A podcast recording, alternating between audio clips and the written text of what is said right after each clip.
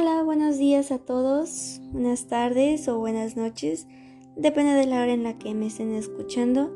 Mi nombre es Damaris Méndez y bienvenidos nuevamente a Memorias de México.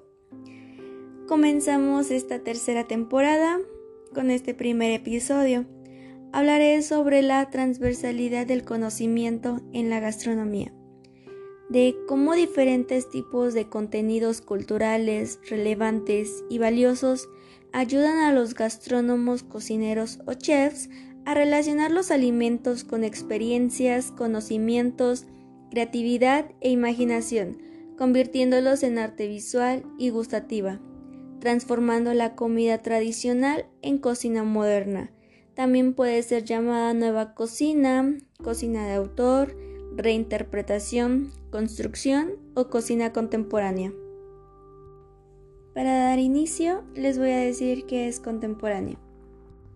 La palabra contemporáneo viene de componentes léxicos latinos y significa a la par en el tiempo. De acuerdo a diversos autores, la palabra contemporáneo es todo aquel hecho, circunstancia o fenómeno que toma lugar en la misma época o momento, Así que lo que delimita la contemporaneidad no es la actualidad, sino el modo como existe en esa actualidad en la que se encuentra. Por otra parte, la edad contemporánea es el periodo que inició con la Revolución Francesa o con la Declaración de Independencia de los Estados Unidos y se extiende hasta nuestros días. Por lo tanto, toda actividad que se haya realizado a partir de este suceso se consideró o se considera contemporáneo. Depende del tiempo o momento en el que se llevó al cabo.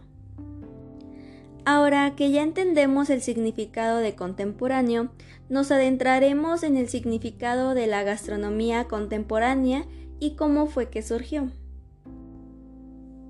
Esta cocina se mantiene en una constante búsqueda de innovación y creatividad a base de colores, formas y sabores, buscando obtener un producto de muy alta calidad y desarrollar nuevas presentaciones y tendencias en los platos que se presentan al comenzar, con tal de provocar en él una satisfacción única y exquisita. La cocina contemporánea aborda los ingredientes con el mayor respeto, por lo tanto, estos deben de ser de mayor calidad y frescura posible. Es una forma en la que el mundo culinario expresa y propone la unión de recetas tradicionales con técnicas innovadoras y artísticas. Solo se necesita cambiar de perspectiva para que sea diferente y poder convertir o transformar lo viejo en nuevo, por así decirlo y ver de otra manera lo que siempre estuvo presente en nuestro entorno. El uso de cocina contemporánea surge a partir de 1789 en Francia. Esto debido a que ha sido el país con más cocineros y autores gastronómicos, dándole liderato en la gastronomía mundial.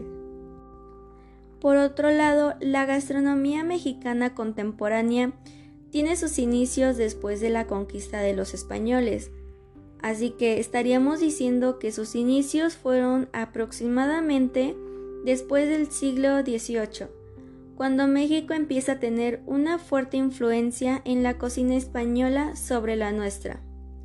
Es en estos tiempos cuando empieza a haber una mezcla de los ingredientes que llegaron en ese momento con los ingredientes de la dieta básica de los mexicanos. Varios restaurantes que trabajan bajo este concepto buscan implementar en sus platillos sucesos o eventos gastronómicamente hablando que ya pasaron o que se están aplicando en otras ciencias. Esto es conocido como la transversalidad. Mm, de manera personal puedo decir que mi concepción sí influye en lo que comemos diariamente pues antiguamente los platillos elaborados por las culturas mesoamericanas eran equilibrados y podían contrarrestar los padecimientos ocasionados por las dietas de otros países industrializados.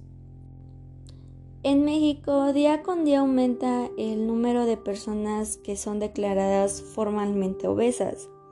Su alimentación se basa mm, en alimentos procesados, en comida rápida, etc. Algunos ejemplos de lo que yo les estoy mencionando es cuando se consumía el pozole. Hoy en día son más personas que prefieren ir a la tienda a comprar sopas instantáneas y pues obviamente no cuentan con un valor nutricional recomendado. Cada vez son menos los platos de alimentos saludables que ponemos sobre la mesa o que cuentan con un certificado bajo el estándar orgánico mexicano.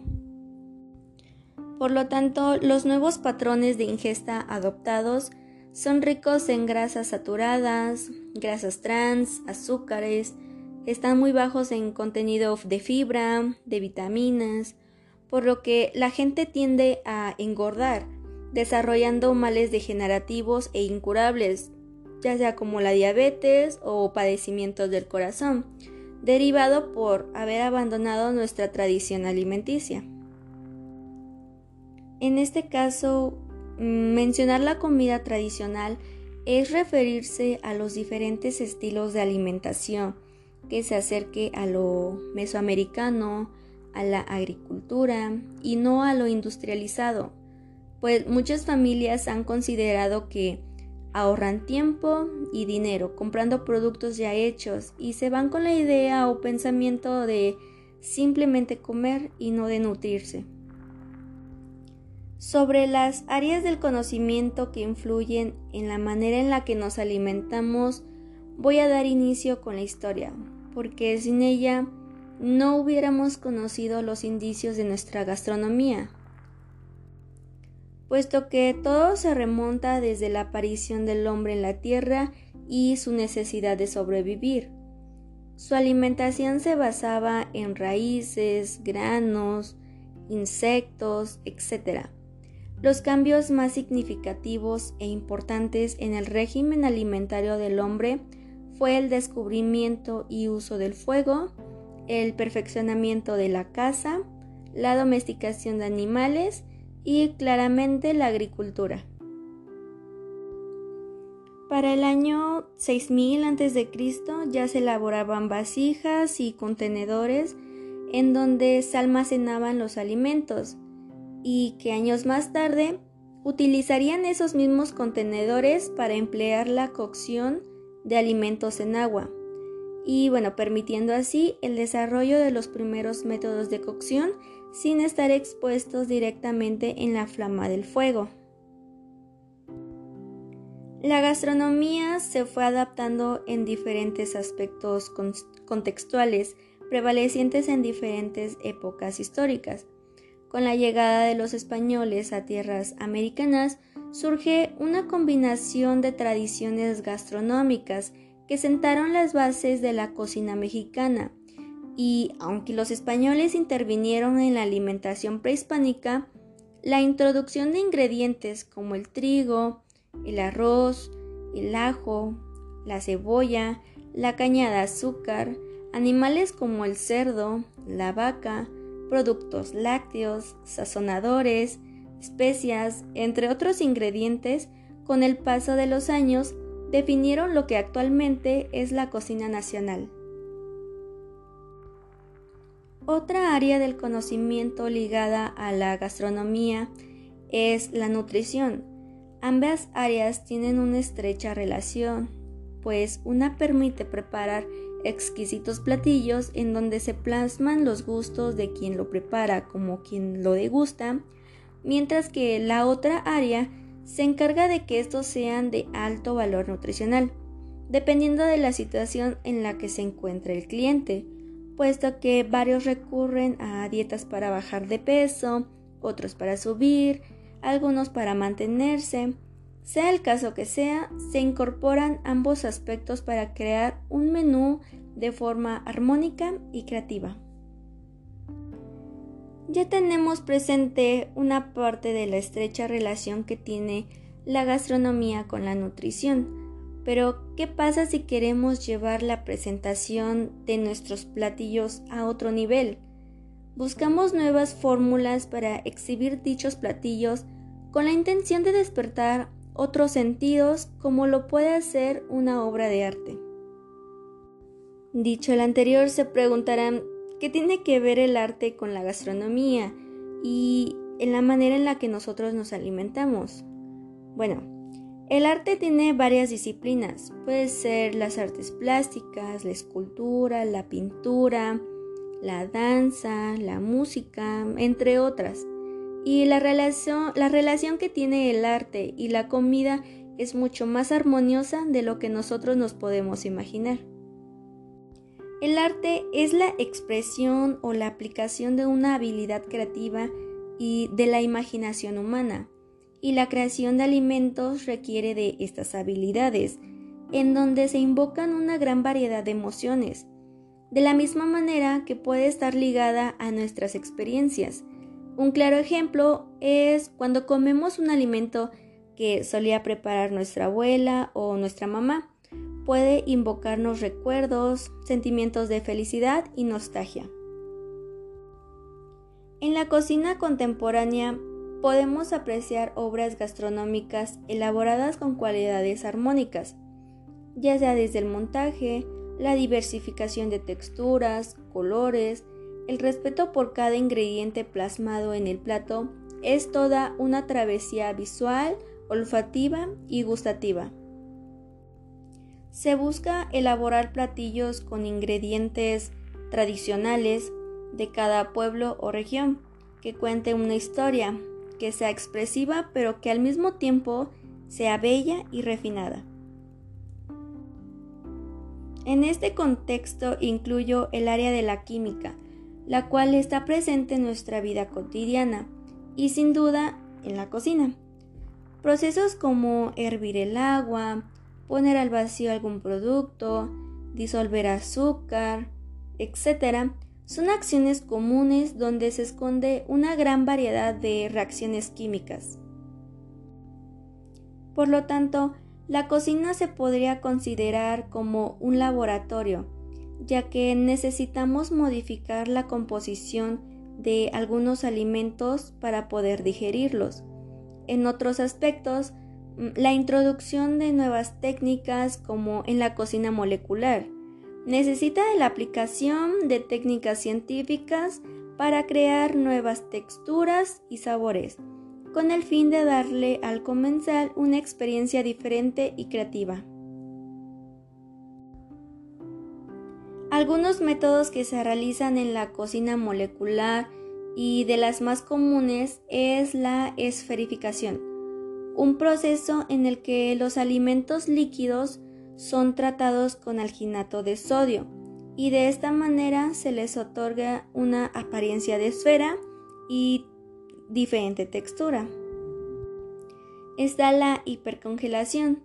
Este es un proceso que utiliza nitrógeno líquido para congelar alimentos de manera instantánea. Otro ejemplo es la emulsificación cuando mezclamos un medio graso con un medio líquido, de forma que se presente en el plato una espuma ligera, conocido como aire. Si esta técnica se realiza con óxido nitroso, como el de los sifones, entonces se les llamarían espumas.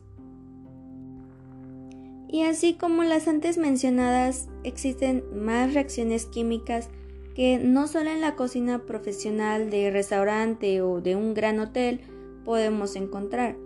También las podemos percibir en nuestro hogar, por ejemplo la caramelización, la desnaturalización de proteínas, que una de las más frecuentes es mediante el calor. De igual manera la reacción de Maillard, que es una de las más conocidas, a través de la cual se produce una reacción química, y consiste en caramelizar los hidratos de carbono, aportando color y sabor. Se utiliza principalmente en carnes, verduras y panes. Otro proceso de reacción química que se desarrolla en la cocina mediante diferentes técnicas es la combustión. Se trata de una reacción de la cocina química de oxidación, la cual tiende a desprender una gran cantidad de energía en forma de calor y de luz. Otra área que considero importante es el turismo, puesto que la gastronomía como producto turístico genera experiencias a los turistas, tanto nacionales como internacionales. Por eso, varios destinos con vocación culinaria tradicional o contemporánea sustentan su éxito en lo que puede experimentar el turista y así afectar de manera positiva sus emociones y convertir su visita en algo auténtico e inolvidable. De ahí que incluso un ingrediente o microhistoria local se convierte en un aspecto fundamental de la vivencia gastronómica. Un ejemplo de lo antes mencionado es consumir una torta ahogada en Guadalajara, Jalisco. Este se considera una experiencia única que no es posible vivir en otro lugar, dado que su ingrediente principal es el virote salado y pues bueno, solo se pueden elaborar en esa parte del país. Factores como el lugar, la gastronomía, utensilios, técnicas, sabores y olores forman parte de la memoria del viajero y sobre su vivencia en dicho destino turístico. Esto le permite pasar de la contemplación a la participación y se vuelven esenciales cuando se busca un producto. Hay turistas que están dispuestos a pagar una gran cantidad de dinero con tal de obtener experiencias cautivadoras. Ahora, conforme lo dicho anteriormente, ¿qué tan conscientes somos sobre las influencias de las áreas antes mencionadas en el quehacer gastronómico? Bueno, yo opino que la mayoría de las personas no lo estamos. Hace falta leer, informarnos, investigar por qué se hacen las cosas de tal forma o de tal manera. Nos sentamos a la mesa con el propósito de saciar nuestra hambre, pero no nos preguntamos cómo fue que llegó el alimento hasta nosotros, qué proceso se llevó al cabo, si es bueno o es malo para nuestra salud, si se puede o no puede comer en exceso, porque pues bueno, solo comemos porque es una necesidad. Nos hemos encontrado en diferentes situaciones en la que cuando otras personas que se interesan en nuestra cultura o en nuestra gastronomía nos preguntan por qué se hace de esta manera o por qué se hace de esta otra, obviamente muchos de nosotros no sabemos qué decir y tendemos a responder que porque así lo hace mi abuelita, así lo hace mi mamá, así me gusta hacerlo, porque ha sido de generación en generación. No sabemos realmente el origen de nuestra gastronomía, o bueno, la mayoría no lo sabe, ni el proceso que implica llevar un platillo hasta la mesa de algún comensal. La historia de nuestro país, de nuestra gastronomía, es muy extensa y nos faltaría vida para conocer el origen de cada ingrediente endémico, para conocer cada platillo tradicional de nuestro país, para conocer cada técnica que utilizan tanto en la cocina tradicional como en la contemporánea puesto que las áreas de conocimiento evolucionan y cambian constantemente.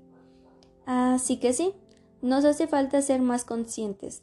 No se trata solo de sacar un platillo, de consumirlo, sino de transmitir historias, experiencias, vivencias y darle el valor que le corresponde. Así que amigos, con esto concluyo el episodio de esta semana. A lo largo de esta investigación me he dado cuenta que por más que estudiemos alguna especialidad, no dejamos de aprender. Siempre hay algo nuevo que conocer y que al final del día nos hará reflexionar. Tenemos que ser como esponjas y absorber el conocimiento que podamos para transmitir a las demás generaciones la importancia y el proceso por la cual pasa un ingrediente o platillo. Mi nombre es Damaris Méndez y esto es Memorias de México. Los espero la siguiente semana con un tema nuevo. Hasta luego.